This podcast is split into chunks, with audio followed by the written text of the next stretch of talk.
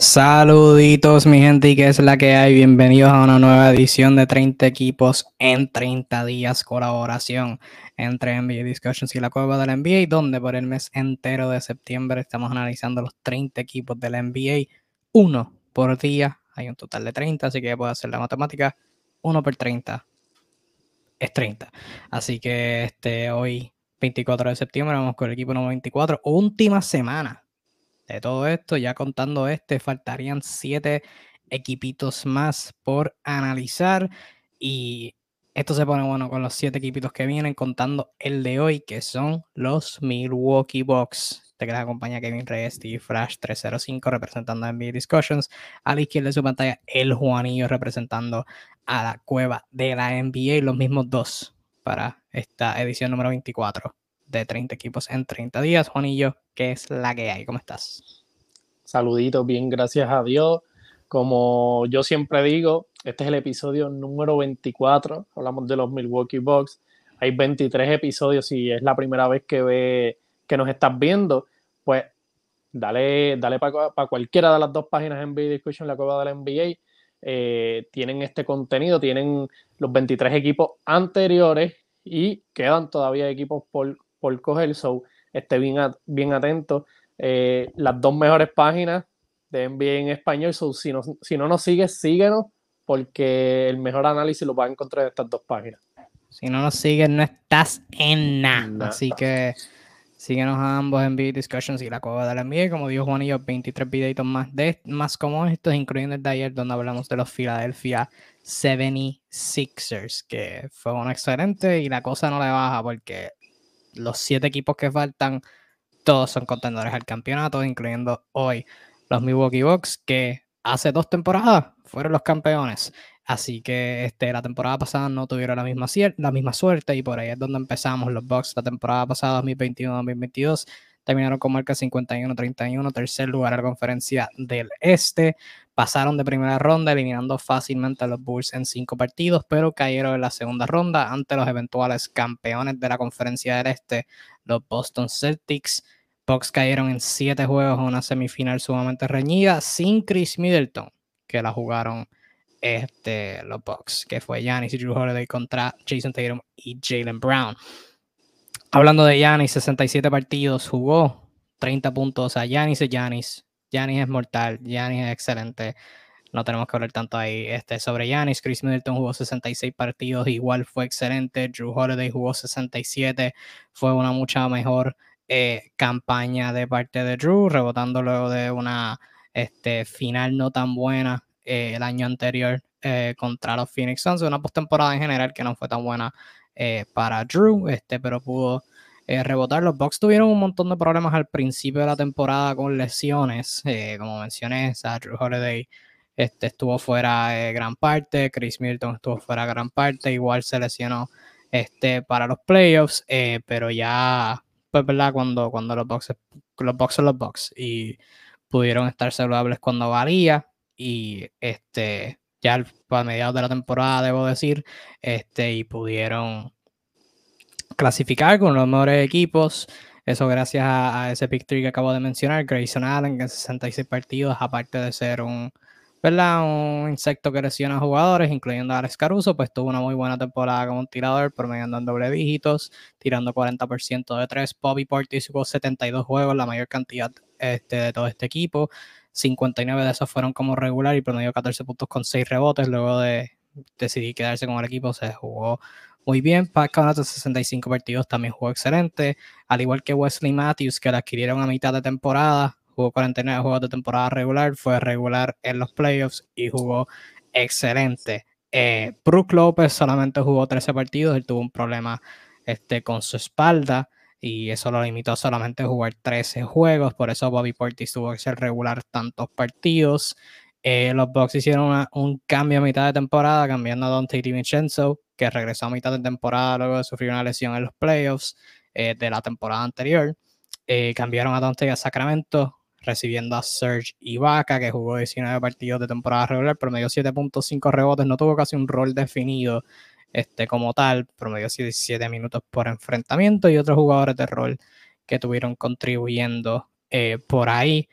Eh, los Bucks tuvieron excelente ofensiva, tercero en puntos, terceros en offensive rating, pero la defensa no tan buena. 19 en puntos permitidos, 14 en defensive rating. Un poquito de eso, este, de las debilidades de ese esquema con Mike Budenholzer, pues se hicieron ver durante la temporada regular y quizás eso los limitó también para los playoffs. Pero Juanillo, de manera general, ¿qué te pareció la temporada pasada de los Bucks? Bueno, de manera general, ¿verdad? Tomando en consideración que, como mencionaste, hubo muchas lesiones. Eh, especialmente, vamos a decir, la lesión de Bruce López, una más 13 partidos. Y Bruce López, a mucha gente, pues quizás no le guste el estilo de juego, o quizás piensen que, no sé, busquen otro estilo de, o sea, otro estilo de centro, no es el centro eh, tradicional, pero es el fit perfecto para Gianni.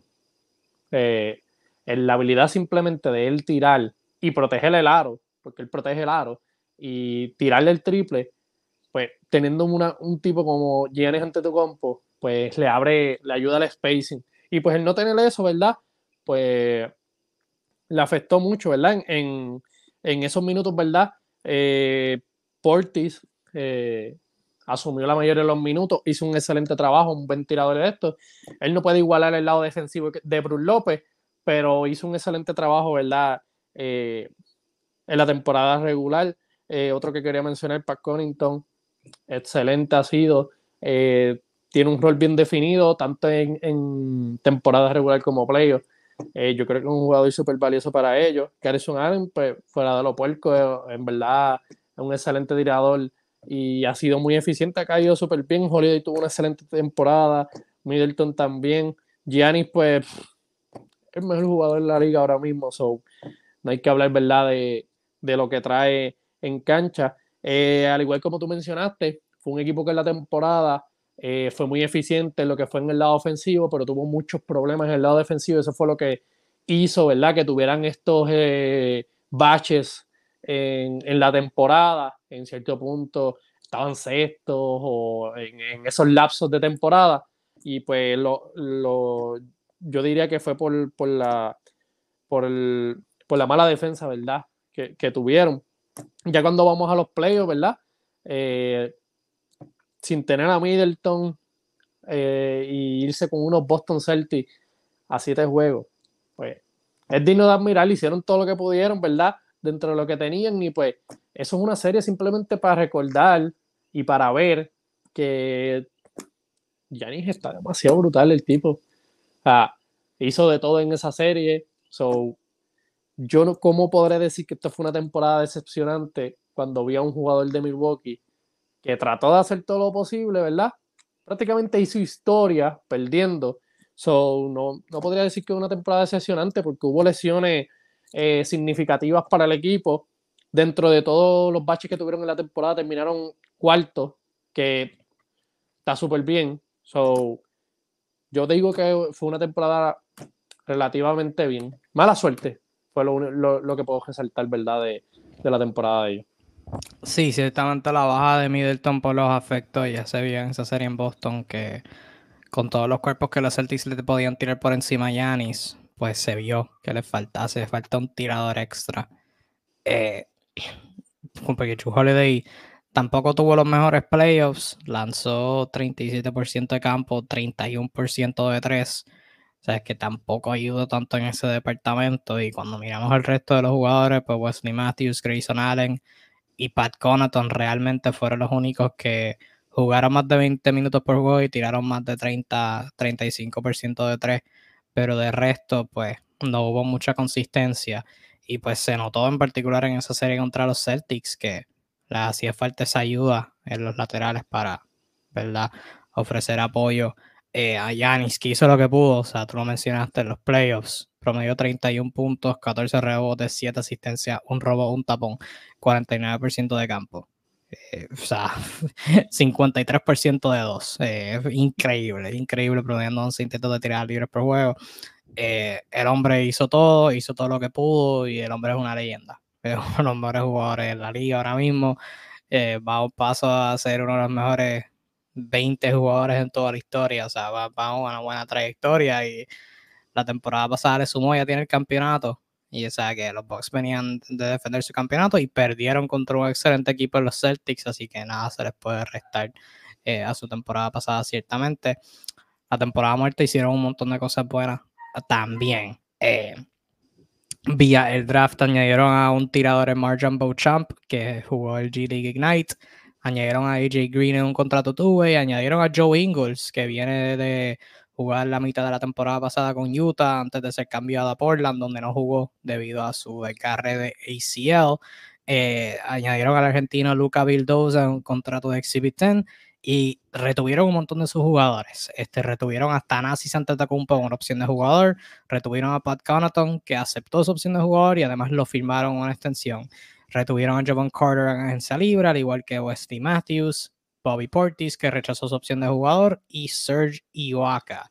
Este, y los únicos jugadores que perdieron fueron este, jugadores que todavía siguen agente libre, en Ray John Tucker y Jordan Wara, que este, pues en el caso de Wara jugó bastantes minutos la temporada pasada cuando tuvieron un montón de lesiones, pero ¿verdad? no fue como que nada del otro mundo. Pero fue sólido, pero es alguien que podían perder este, considerando los demás jugadores que tienen.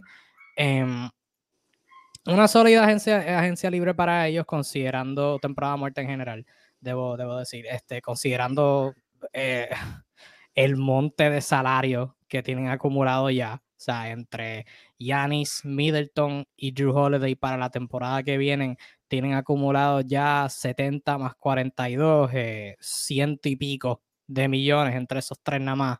Este, sin contar los 13 millones de Brook López y el nuevo contrato que le dieron a Bobby Portis, que pasa de los 10 millones todas las temporadas. Eh, dentro de sus posibilidades, pues hicieron lo que pudieron, retuvieron a sus jugadores claves y a Thanasis también. Em, eh, la adición de Beauchamp me gusta. Es un jugador joven que es un, que es un buen tirador. Y obviamente, pues al lado de Yanis no vendría mal otro tirador. Me gusta el, potencial que, puede tener eh, en el equipo. Em, y fuera de eso, pues sólido, porque no podían, no tenían otro remedio, ¿verdad? Por lo menos eso es mi pensar. Juan, ¿qué te pareció a ti su temporada muerta? Sí, a, a, mí me encantó por, por como tú dijiste, eh, dentro de sus parámetros y de lo que pueden hacer. Uno puede decir que firme el que sea, pero si simplemente no tienes el salario, pues no lo puedes hacer. Pues dando en cuenta eso, pues ellos hicieron, como digo, lo que tenían que hacer, ellos aseguraron eh, piezas claves de, de, su núcleo ganador.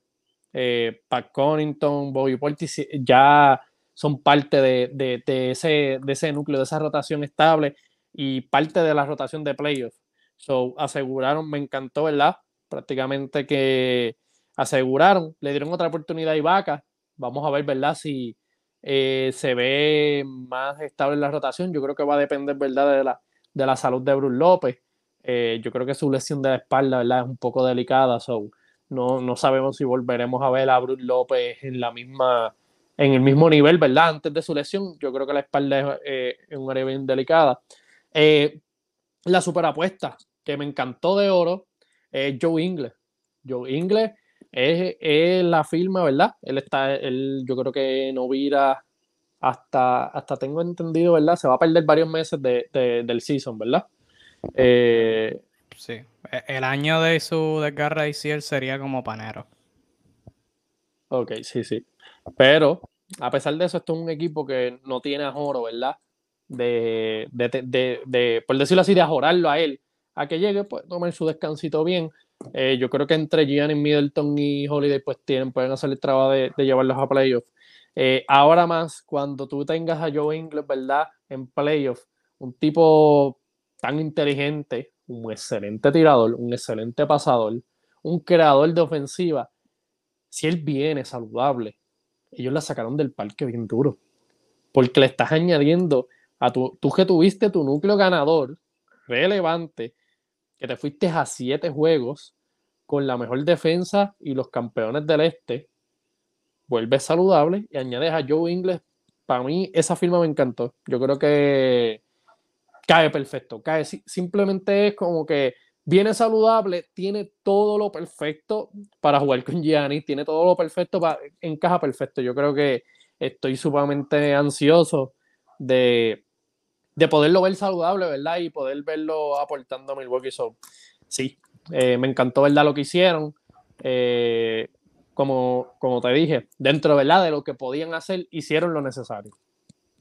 Sí, eso de Ingles ciertamente es una apuesta y quiero hablar más cuando estemos hablando de, las posibles alineaciones, pero sí, fue, ¿verdad? Hicieron lo que pudieron. Creo que no sé cómo, cómo me sienta sobre su situación de centros.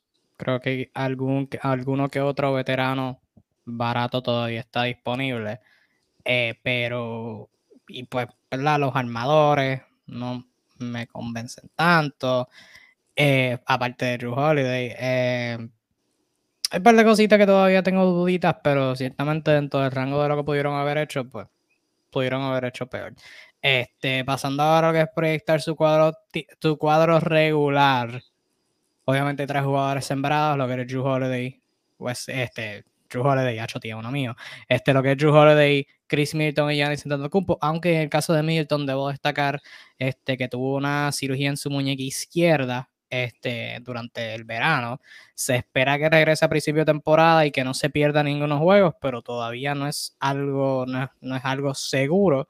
Pero estoy operando bajo, estoy operando bajo, asumiendo que Chris Middleton no se, no se va a perder ningún juego, así que pues él estaría ahí, al igual que un tal Giannis Antetokounmpo, que no sé si has escuchado de él. Ese sería obviamente el Big Three, pero ¿qué dos los rodean a ellos tres? Yo tengo al que choteaste por ahí, tengo a Wesley Matthews. Y pues, si viene saludable, tengo a Bruce López. Eh, yo creo, ¿verdad?, que encaja súper perfecto. Ya claro, todo depende de cómo venga, si no, pues switcharía, ¿verdad?, con lo que es este Bobby Portis. O tirarme la de Gianni Centro y meterla para Connington, ¿verdad?, lo que es el cuadro regular. Yo creo que prefería a, este a, e, el cuadro de Yanis de centro como una, sea, una opción como de la banca o algo así. Eh, pero no, no de regular, definitivamente no de regular. Este, yo creo que Bobby Portis sería la, la otra opción lógica. Este, Portis tuvo gran parte de regular la temporada pasada, o sea que sería un rol natural para él. Eh, en el caso de, de Chris Middleton, que, que, él se tenga que perder el juego, ¿a quién metes en su lugar? Si, si fuera el caso, ¿verdad? Si estuviese Joe Ingles, metería a Joe Ingles, pero eh, en ese caso me iría con Pat Connington. Yo creo que es de la rotación estable, ¿verdad? Preocupante, ¿verdad? Porque son los jugadores que yo tengo establecidos en la banca. Y, pues se, se, se, desalinea, ¿verdad? Lo que es la producción de la banca, pero ese sería el jugador que, que pondría mi confianza y por lo menos sé que va, va a fluir con el cuadro regular entre, entre Brook López, Bobby Portis y Yanis, ¿qué tipo de rol tú crees que, que deba tener Sergi Ibaka en este equipo? Porque no, fue alguien que jugó menos de 20 minutos cuando lo adquirieron. Obviamente lo adquirieron por, por la preocupación de Brook López, pero ahora sí tienes a López que jugó en los playoffs y jugó relativamente bien. Este, idealmente tú lo quieres regular a él. Bobby Portis sería tu centro suplente. No creo que quiera jugar Ibaka con otro hombre grande. ¿Cuál tú crees que debe ser el rol de, de Serge? Yo creo que Serge Ibaka simplemente es un seguro de vida por si, por si se lesiona a Bruce López. Es que yo, de hecho, Tonte de Villenzo les pudo haber ayudado en ese momento. Pero la movida fue por eso, porque tú no sabías si Bruce López te iba, iba a volver. Y ellos pues hicieron la apuesta, ¿verdad? Tremendo a Serge Ibaka. Eh, no se vio mucho de él. Yo creo que sí eh, eh, ¿verdad? Eh, si Bruce López se lesiona, pues va obligatoriamente, van a abrir minutos. Y pues él, él se convirtió en un buen tirador, un relativamente buen tirador. Yo creo que en, de la banca podría hacer su trabajo, pero saludable todo el mundo no va a tener minutos. Yo simplemente lo veo así. Yo creo que ellos hicieron eso porque saben lo delicado que está la situación de Bruce López, saben que pues la espalda es un esas lesiones son bien feas y puedes recaer nuevamente en ellas. So, yo creo que simplemente él es un seguro, eh, es un seguro de vida para eso.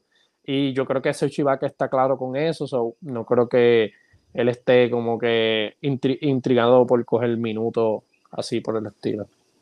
Sí, yo estoy completamente de acuerdo con eso. Yo creo que Ibaka mm, debe ser alguien que posiblemente busquen cambiar a mitad de temporada de nuevo, tampoco el, el cambio de Vincenzo, pues, aún considerando la baja de, de, de Brook López, pues no lo. ¿Verdad? Pues, hay positivas para ambos. Creo que Di Vincenzo les daba un montón de versatilidad igual. Este, en el caso de Ibaka, pues lo pueden cambiar. Tiene un contrato por el mínimo. Eh, lo que le queda es este año. O sea, que es alguien a mitad de temporada puede cambiar. Y todavía Sergio Ibaka puede ser un centro bien útil. Este, en la liga hoy en día. O sea, puede tirar de afuera, puede defender. Este, es un defensor bueno del aro. Obviamente no, no, no como antes que era Sergi Bloca, pero ciertamente todavía puede, puede, puede ser útil. Eh, en ese rol. Mencionaste por encima a Joe Ingles ahorita. Joe Ingles es alguien que, obviamente, como lo dijimos, este, como lo dije, tuvo un desgarre de suicidio y perdóname, no fue en enero, fue en febrero de la temporada pasada. Sabes que este, para febrero se cumplía, se cumpliría, cumpliría el año eh, de haber, eh, haber sufrido ese desgarre, que usualmente es el tiempo requerido para un o sea que estaría regresando más o menos para después del, del All-Star Break. Em, en el caso de Ingles Volver, a mí me encanta su fit porque yo creo que los Bucks ya van como dos temporadas donde han dependido demasiado en George Hill. Y George Hill a mí me gusta como jugador. George Hill en, en su prime. George Hill en su prime era uno de mis jugadores este, favorito, alguien que yo veía como, como súper infravalorado, porque era, o sea, un, era en ese tiempo, en ese tiempo de Prime de George Hill, estoy hablando como 2014, desde el 2014 como hasta el 2000, como hasta esa, esa segunda temporada con los Bucks, de 2020, la de la pandemia. Eh, ese era peak, este, peak George Hill, donde era uno de los, de los o era un combo guard perfecto.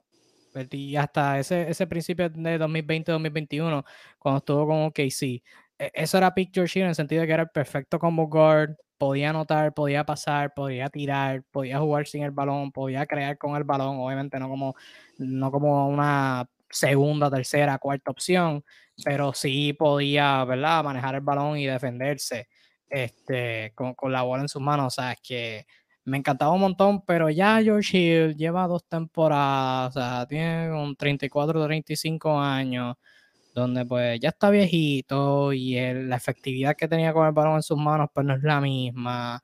Eh, la efectividad en el tiro de afuera ha bajado. La temporada pasada tiró 30% de tres, que es un declive bien grande a sus temporadas anteriores, porque lleva desde el antes de eso, desde, el 2009 hasta el 2019 estuvo tirando por encima de 35% de 3. Hasta el 2018, perdóname.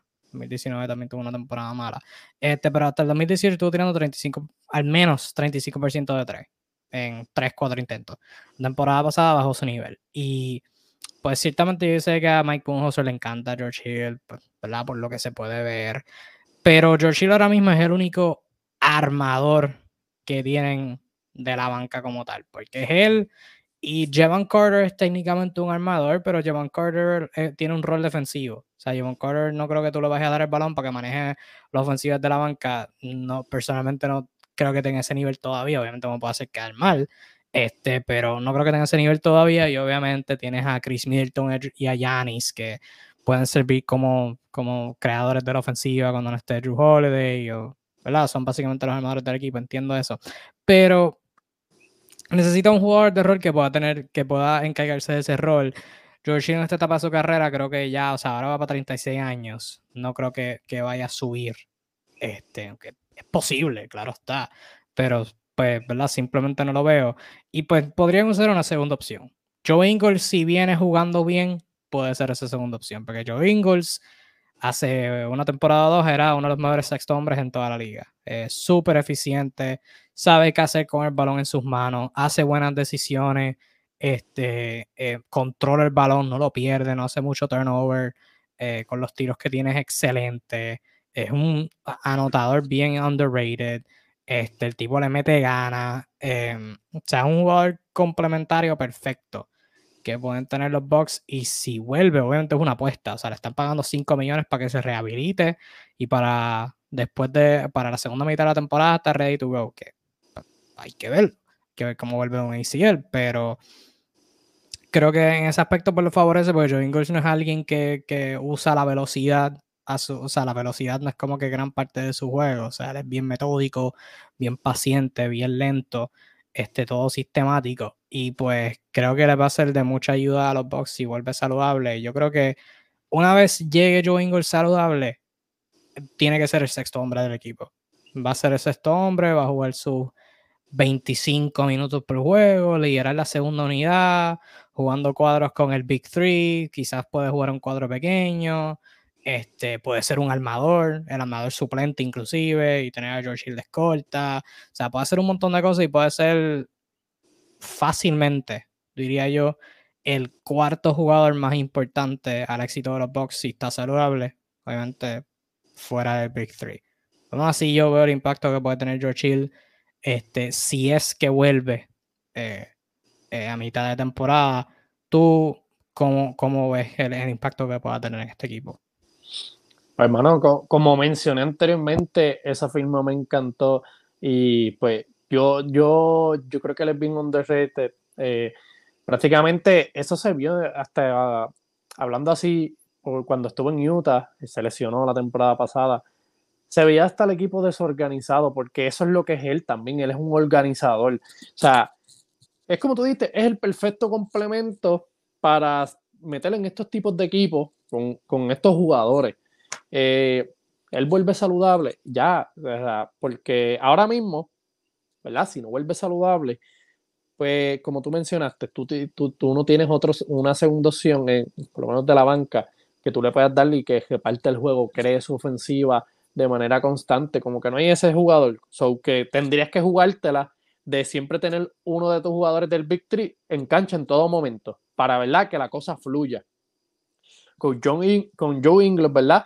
Eh, volviendo a como jugaba antes, ¿verdad? Vamos a decir que viene saludable el 100 y, vuelve al mismo nivel, pues tú puedes dar esos ciertos descansos y, y no ciertos descansos, es que eh, va, a poder llevarla bien. O sea, él, como tú mencionaste, en cierto punto fue eh, de los mejores sexto hombres, si no el mejor sexto hombre, en cuestión de eficiencia y de impacto al juego. Y lo letal que sería, ¿verdad? En un cuadro, en un cierre de cuadro, porque a mí me gustaría verlo también de la banca, pero en un cuadro que tú cierres, que tú pongas las habilidades específicas que tiene Joe Ingles al lado de Giannis, al lado de Middleton y al lado de Holiday. O sea, es simplemente perfecto. Es un tirador bien eficiente, como tú mencionaste, toma decisiones, buenas decisiones, eh, que no solo dependería de que Giannis tenga que, crear la jugada, quizás en cierto punto Giannis pueda tener, eh, pueda hacer pick y mantenerse buscando otros tipos de, o sea, pick and roll y pues tener la confianza de que el que va a tener la bola en las manos va a tomar la decisión correcta. Yo creo que eso, todas esas cualidades en sí le da le da a este equipo un plus demasiado, ¿verdad? Obviamente, pues tuvo una lesión bien grave y pues hay que ver cómo vuelve. Pero de verdad que yo tengo unas expectativas bien altas, espero que vuelva al 100 porque es el, el perfecto. Yo estaba diciendo, este era el tipo de jugador que yo estaba bien atento a qué equipo de contendor se iba a arriesgar, porque si funcionaba iba a ser un swing de honrón. Yo creo que, ¿verdad? Milwaukee hizo la apuesta, si, se mantiene saludable, es simplemente perfecto, es simplemente perfecto. Su novato Beauchamp, eh, por lo menos yo lo veo como alguien que puede jugar unos. O sea, si, hay, si tienes que darle descanso a alguien unos 10, 15 minutos y puede proveer impacto, o sea, es un novato en un equipo contendor, no necesitas tanto de él, puedes ponerlo en un rol donde solamente se noten sus fortalezas y no sus debilidades. ¿Tú, le ves un rol a él? Mm, no, no estoy tan seguro. Como que quizás en temporada regular pueda tener que uno. No lo veo en la rotación consistente.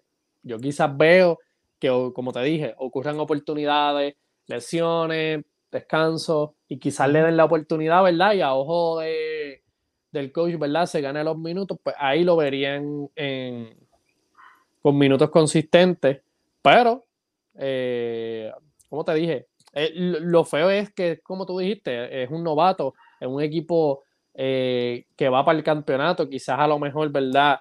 Eh, el coach no esté en esa de como que, ah, voy a darle minutos para desarrollar, como que no está enfocado en, ese norte. so, no, no, todos los coaches, ¿verdad? Como que dan, dan, dan oportunidades para desarrollar mientras compiten. eso le han pasado a múltiples jugadores, ¿verdad? Que caen en franquicia competitivas pues no tienen el mismo, eh, las mismas oportunidades en cuestión de minutos, so, yo lo veo un poco difícil. ¿Hay alguien, un jugador de la banca así, del cual no estamos hablando, que tenga más la atención?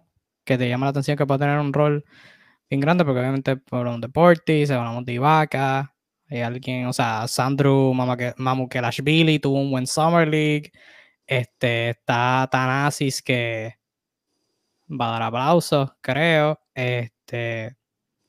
No, no sé, o sea, los Bucks no tienen como que la mejor banca, retracto lo que dije. Los Bucks no tienen la mejor banca, tienen un montón de rol de jugadores buenos, complementarios. Nada, nada más allá. Sí, sí, e, e, este es el típico equipo. Eh, tiene un cuadro mortal, tiene pues. Para mí este equipo funciona. Eh, lo que pasa es que lo que lo hace mortal es que si tú tienes un, uno de tus jugadores del Big Three con esos jugadores de la banca complementarios, pues como que cuadras ahí. No es como que una banca que te va a correr sola, pero ah, mencionar jugadores de la banca, Portis, Covington y Joe Ingles, le pones a Gianni. Ya, es, es complementario. O con Middleton, ¿entiendes? Como que todo, todo marcha a la pali. Eso es lo que hace este equipo peligroso. Pero sí, en cuestión de tú decir como que eh, banca, pues no. Son jugadores complementarios, jugadores de rol, pues que que encajan bien, ¿verdad? Con, lo, con tus estrellas. Pasando ahora a lo que es proyectar su récord, mm, con todos estos contendores que van ahora, este, o sea, con, todo, con todos los equipos damos su mejor y peor caso, empezarlo por ahí. Este, con todos estos contendores, para mí siempre este, su mejor caso es primer lugar. Porque si los Bucks se enderezan y tienen una buena temporada y pasan un par de cositas a su favor, este, los Bucks tienen potencial de llegar primero. No preveo a Yanis bajándole. El Big Three va a ser el Big Three. Este, los jugadores de rol complementario pues, van a jugar bastante sólido. Eh, o sea, va a, ser, va a ser bastante bueno en ese aspecto. Eh, su peor caso para mí sería cuarto lugar, con Miami, Filadelfia y Boston terminando mejores que ellos. Similar a la temporada pasada, terminaron tercero. En este caso, terminan cuartos. Creo que Miami tiene potencial de, sorprender. Boston, ¿verdad? Con lo que les pasó ahora, pues quizás puedan bajarle un poquito, pero como quiera tienen un buen equipo y Filadelfia hizo un par de mejoras que de ellos hablamos ayer. Este, para ti, Juanillo, ¿cuáles son tus, tus mejores hipercasos para este, los Bucks? Estoy en la, la, misma línea que tú en ambos casos, ¿verdad? Mi mejor caso, eh, prácticamente la mayoría de los equipos ahora contendores, pues eh, mejor caso es primero. Como dije, este equipo, este equipo quedó campeón. Esto es un equipo probado ya. Añadieron un par de piezas. Si la salud lo permite se mantienen, pues es bien probable que, que, puedan llegar, ¿verdad? Primero. Y posiblemente, pues, eh, puedan hasta llegar campeones, ¿verdad? O finales. O sea, pueden llegar lejitos si, si todo cuadra como es. Por el caso, yo también los tengo cuartos. Eh, como te dije, aquí son factores de más bien son lesiones. Eh, López, Middleton como vuelva, Joe Ingles, es prácticamente eso. Eh, es bien difícil tú poner un equipo, ponerlos más abajo que eso, simplemente eh, por tener a Gianni, yo creo que el dominio de él, yo, yo voy por la misma línea, yo no, yo no creo que le baje, yo, creo que va a mantener ese nivel por varios años, Middleton va a seguir haciendo su trabajo, Holiday también, ya estos jugadores de rol, ¿verdad? Están como que eh, bien conectados. So, no estás cambiando, lo que cambia son piezas bien relevantes a su alrededor. So, yo lo. Ese, ese es mi peor caso, cuarto lugar. Pasamos ahora a nuestro segmento de predicciones. que nos gustaría ver del equipo esta temporada? No tengo mucho que preguntar aquí. O sea, los Bucks son un equipo probado. Tienen un montón de piezas que ya todas consistentes. El único jugador que nos ha probado es su novato Champ. Pero de nuevo, de él no esperamos un rol tan significativo. Eh, Yanis, ¿lo ve ganando MVP? va, yo, va a estar, va a estar ahí. Puede ganarlo, pero mi apuesta va, yo creo que mi apuesta está en otro jugador, pero va a estar, va a estar en el top 3, top 4, por favor. Él no, él no va a bajar de ahí. Lo que pasa es que yo, yo siento también que cuando ya tú ganas eh, quizás dos MVP cogidos, lo mismo que pienso de Jockey, que ganó dos MVP cogidos, pues la liga, yo pienso que los que votan pues sin, se aburren. se, aburren. Y porque eso, eso se ha visto en la liga durante años pasados. ¿Tú crees que eh, hay muchos jugadores que hubiesen ganado mucho más MVP, pero verdad, como que pues, vamos a decir que le dan la oportunidad a, otro, a otros jugadores. So, quizás por eso eh, todavía eh, va a estar metido en el top 3, va a ser merecedor del premio, porque hay que, hay que decirlo, hay demasiado talento, ¿verdad? Para para decir que uno, hay un solo MVP. Literalmente la temporada pasada yo vi varios MVP eh, comparado, ¿verdad? Con años anteriores y números que hicieron y, y cómo jugaron. Pero yo creo que Giannis va a estar en el top 3. No, no creo que baje de ahí. ¿En cuántas peleas se va a meter Grayson Allen? pues, hermano, vamos a decir que. Vamos a decir que. Oh, no, déjame, déjame no, no decir peleas.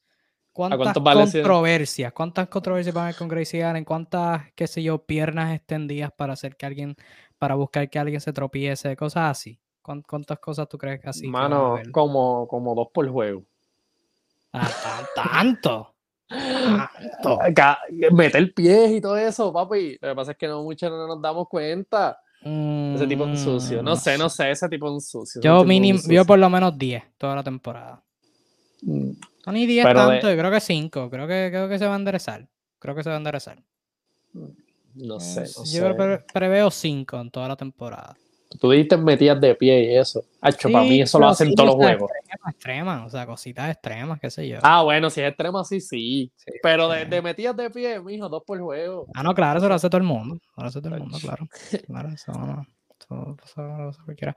Ah. Este, ajá. Pregunto, Holiday, Holiday, ¿crees que, no sé, pueda ser eh, candidato al Defensive Player of the Year? ¿O pueda ganarse el premio? ¿Tú crees que tiene probabilidad?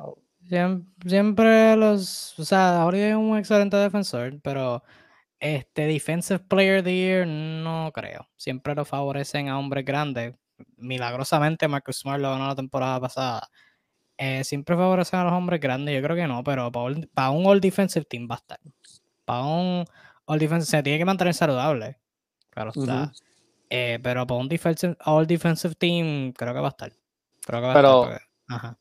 Por eso, por eso te preguntaba, porque antes, ¿verdad? De, lo de Marcus Smart, pues, si no era verdad un centro, eh, pues era bien difícil que te dieran ese premio, pero vamos a romper con la premisa de que, de que cayó esa narrativa cuando cogieron a Marcus Smart a lo mejor estén más atentos, ¿verdad? o le estén dando más valor a lo que hacen los Gares. Eh, por eso abrí esa eh, eh, premisa, porque Drew Holiday, a mí en lo personal, o sea, yo soy fanático de Boston, pero si tú me dejas escoger a alguien defensivamente, yo cojo a Drew Holiday por encima de Marcus Smart, y Marcus Smart es buenísimo.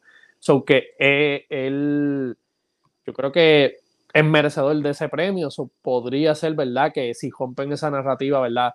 Este, si se mantiene saludable, claro es, podría llevarse el premio de Defensive Player of the Year, aunque, ¿verdad? Hay que decirlo, la, como dije en el MVP, eh, la competencia está bien dura. So, hay prácticamente muchos jugadores que van a estar metidos ahí. Sí, me hace sentido, me hace sentido la teoría, no había pensado en eso, eh, tienes un buen punto ahí.